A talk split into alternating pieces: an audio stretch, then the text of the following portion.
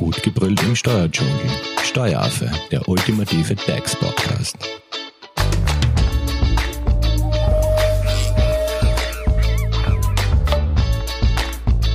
Hallo und herzlich willkommen zurück zum Teil 4 unserer Serie zum Thema DSGVO. Wie ihr wisst, ist bei uns zu Gast Markus Liebeck. Er ist Geschäftsführer der Hofer Leitinger und Poppe Unternehmensentwicklung GmbH und er beschäftigt sich seit über zehn Jahren mit dem Thema Datensicherheit und Digitalisierung. Solltet ihr die Folgen 1, 2, 3 noch nicht gehört haben, dann springt schnell zurück und hört euch die drei Folgen noch an, bevor es jetzt mit Teil 4 weitergeht. Mit einmaligen Einrichten Ist-Analyse ist es ja im Sinne der DSGVO ja nicht getan. Also sprich, unser lieber Max, der Möbeldesigner, den wir hier als Beispiel heranziehen, bei dem hört es ja dann nicht auf. Jetzt warst du in seinem Unternehmen, du hast ihn quasi äh, über den DSGVO-Status aufgeklärt, ihr habt Maßnahmen getroffen, umgesetzt, alles ein bisschen sicherer gemacht. Kann er sich jetzt äh, ausruhen darauf, dass man sagt, okay, ich habe das jetzt eingerichtet und das passt so, oder geht's da weiter? Das, Simone, da ist es wichtig, dass der Max sich oder die DSGVO im Hinterkopf behält. Er als Verantwortlicher hat dafür zu sorgen, dass das auch in einem Jahr noch eingehalten wird und er hat laut dem Gesetz auch eine regelmäßige Überprüfung dieser Maßnahmen äh, durchzuführen und auch den Stand der Technik einzuhalten. Das heißt, äh, DSGVO oder das Datenschutz und Datensicherheit ist in der Wahrnehmung des so eines Unternehmens oder sollte in der Wahrnehmung permanent präsent sein. Ja. Ist für all jene, die einen Datenschutzbeauftragten haben, äh, wo diese Beziehung permanent aufrecht ist, sicher einfacher, weil man regelmäßige Überprüfungen durch den Datenschutzbeauftragten antriggern lassen kann. Und so hat aber der Max, nachdem er vermutlich in seinem Kontext nicht verpflichtet ist, selbst dafür zu sorgen, dass seine Infrastruktur regelmäßig überprüft wird, dass er sich um Gesetzesänderungen bemüht. Und Gesetzesänderungen, da gibt es ja bereits weitere Vorschläge für die Zukunft, äh, die, die demnächst durchaus kommen oder konkretisiert werden. Ja. Das heißt, du richtest deinen Blick schon ein bisschen Richtung E-Privacy oder? Genau, das war das richtige Stichwort, Simone. Ja. ja. E-Privacy, so wie der Name schon, sagt, das E-Privacy, da geht es ganz besonders um, um personenbezogene Daten im Internet und ist, ist bereits heiß diskutiert, das, das, die E-Privacy-Verordnung und die regelt konkret, wie schaut es mit Cookies aus, wie geht's wie, wie ist es bei den Browser-Einstellungen oder wie ist es bei E-Mail-Werbung, äh, aber auch Adblocker, also Werbeblocker zum Beispiel. Ja. Und das ist auch wieder EU-weit oder ist das etwas, was sich nur Österreich ausdenkt? Es ist auch wieder EU-weit, deshalb heißt das Werkzeug auch Verordnung. Also ist mhm. das ähnliche, ist, hat ein ähnliches Format wie DSGVO und im Unterschied zur DSGVO wird, so wie die Ansätze jetzt vorgelegt wurden, äh, wird die E-Privacy-Verordnung viel, viel konkreter. Also noch genau. Und würde die E-Privacy-Verordnung die DSGVO ablösen oder als, würdest du das eher als Ergänzung sehen? Wow, das kann man zum jetzigen Zeitpunkt noch nicht genau sagen. Das wäre jetzt Spekulation. Das ist, wenn, dann eine Ergänzung, so sehe ich es aufgrund des Inhalts. Aber es kann durchaus sein, dass in manchen Bereichen die DSGVO dadurch äh, abgelöst wird. Okay. Und äh, du hast das Wort Cookies, Cookie in, also in den Mund genommen. Das ist natürlich nicht das Keks zum Essen, sondern was sind jetzt genau Cookies? Und es ist auch immer äh, ein bisschen wie ein Damoklesschwert, schwebt es im Internet so dieses Cookie-Verbot. Also vielleicht sagst du uns da ganz kurz, was ist ein Cookie oder was sind Cookies und was hat es mit dem Verbot auf sich? Gut, Cookies sind keine Kekse. Das wissen mittlerweile alle, spätestens seit dem Zeitpunkt, dass jeder den Hinweis auf der Webseite hat. Das heißt, jeder muss dem Cookie zustimmen, ansonsten dürfen sie jetzt im personenbezogenen Kontext nicht platziert werden. Um jetzt darauf einzugehen, was ist überhaupt ein Cookie? wenn wir Cookies positiv verkaufen wollen, dann ist es dazu da, damit man sich besser auf der Webseite bewegen kann als Kunde. Das heißt, ein Cookie wird platziert mit bestimmten Informationen auf meinem PC. Das ist eine kleine Textdatei.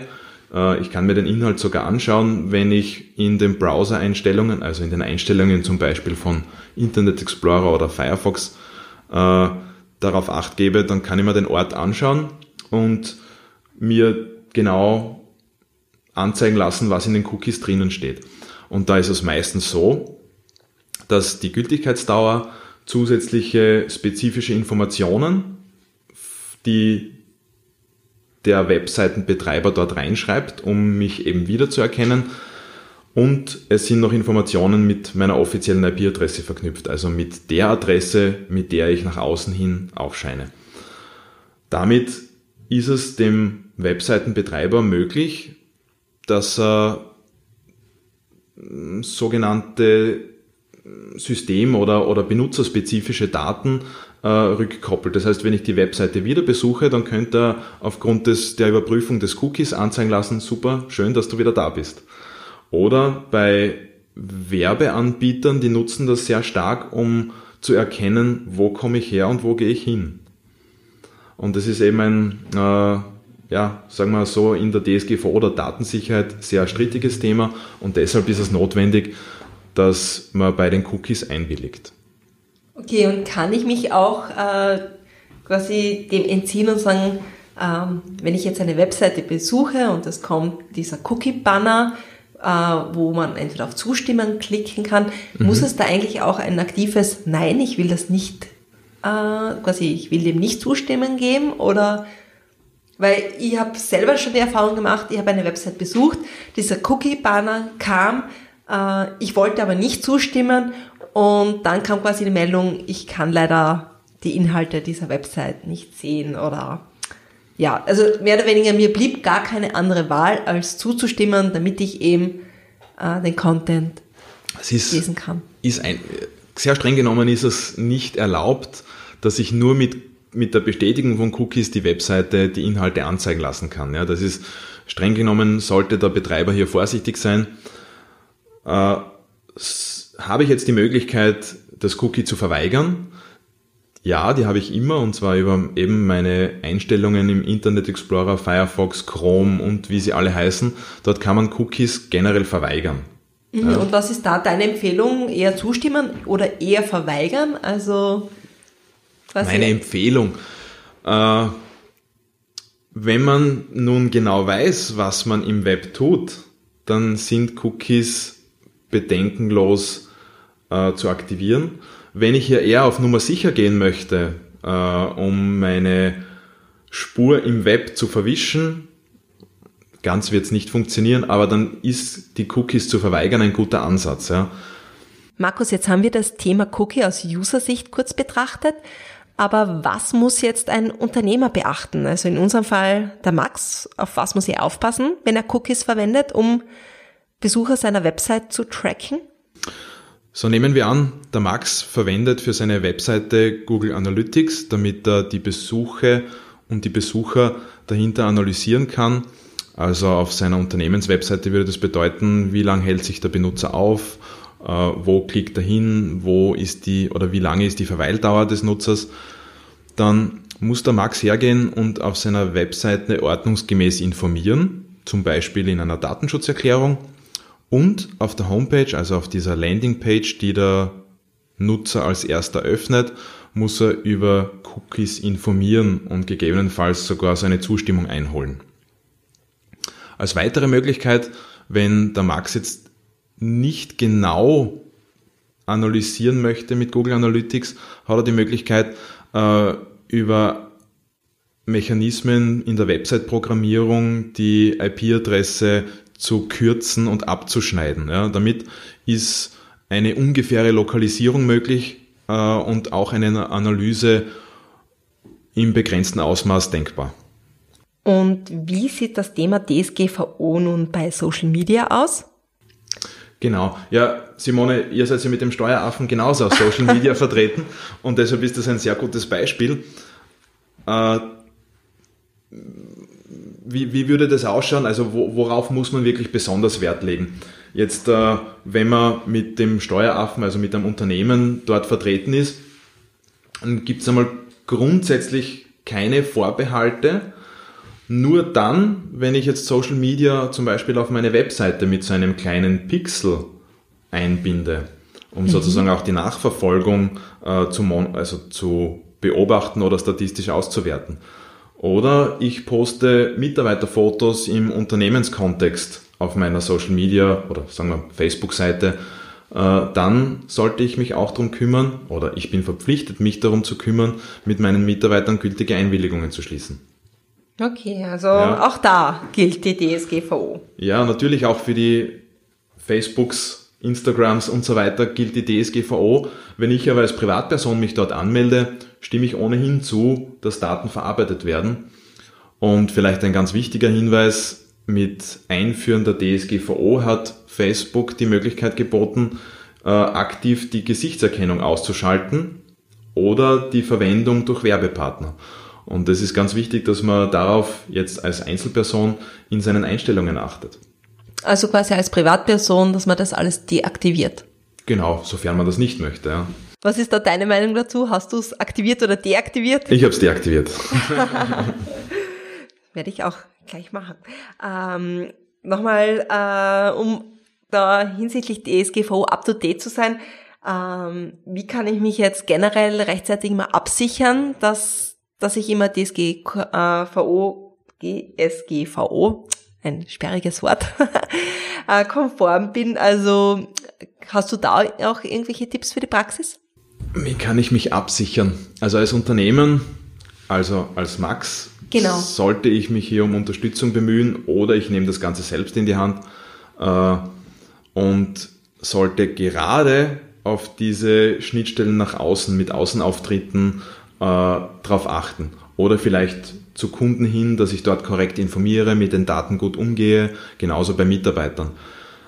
Da komme ich oder kommt der Max an diesem nicht vorbei. Also als konkrete Empfehlung, bitte einfach angehen, bitte einen Überblick schaffen und äh, gemeinsam mit jemandem, der sich wirklich damit auskennt, den Prozess durchlaufen. Ja.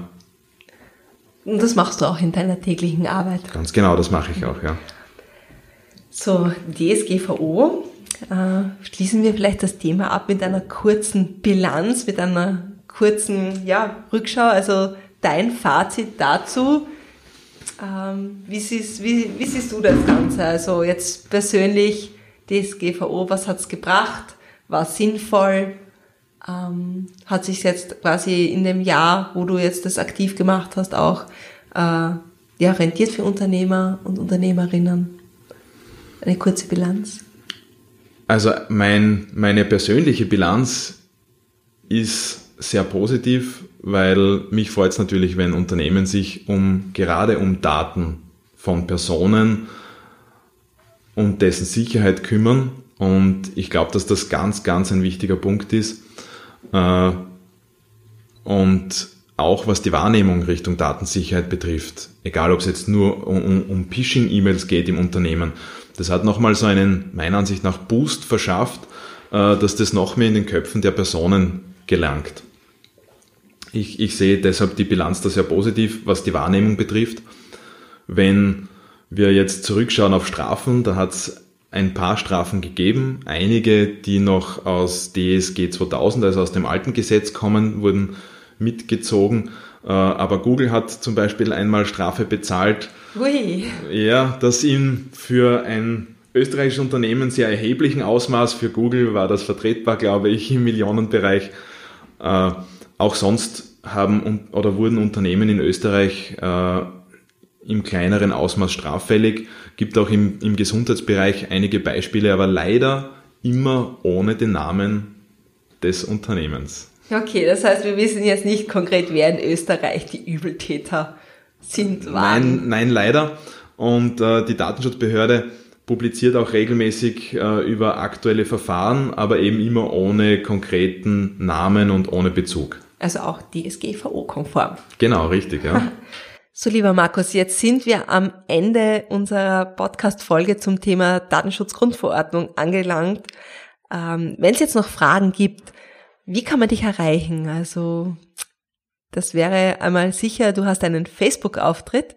Ja, genau richtig. Und ich werde Fragen zu DSGV auch gerne über, über den Facebook-Account per privater Nachricht beantworten oder aber auch direkt per E-Mail. Ja, äh, deine Kontaktdaten mit der Mailadresse werden wir natürlich entsprechend verlinken. Äh, Website hast du, glaube ich, auch eine. Ja, genau. Das ist die unternehmensentwicklung.co.at und dort findet man auch meine Kontaktdaten und weitere Informationen zu Services, Dienstleistungen, die von mir angeboten werden. So, dann herzlichen Dank nochmal auch an, an euch, liebes Publikum, fürs Zuhören und wir hören uns in der nächsten Folge. Tschüss. Tschüss. Das war Steueraffe. Gut gebrüllt im Steuerdschungel. Jetzt abonnieren auf iTunes, Soundcloud und Spotify. Ihr wollt noch mehr zum Thema Steuern wissen? Dann geht auf www.steueraffe.at.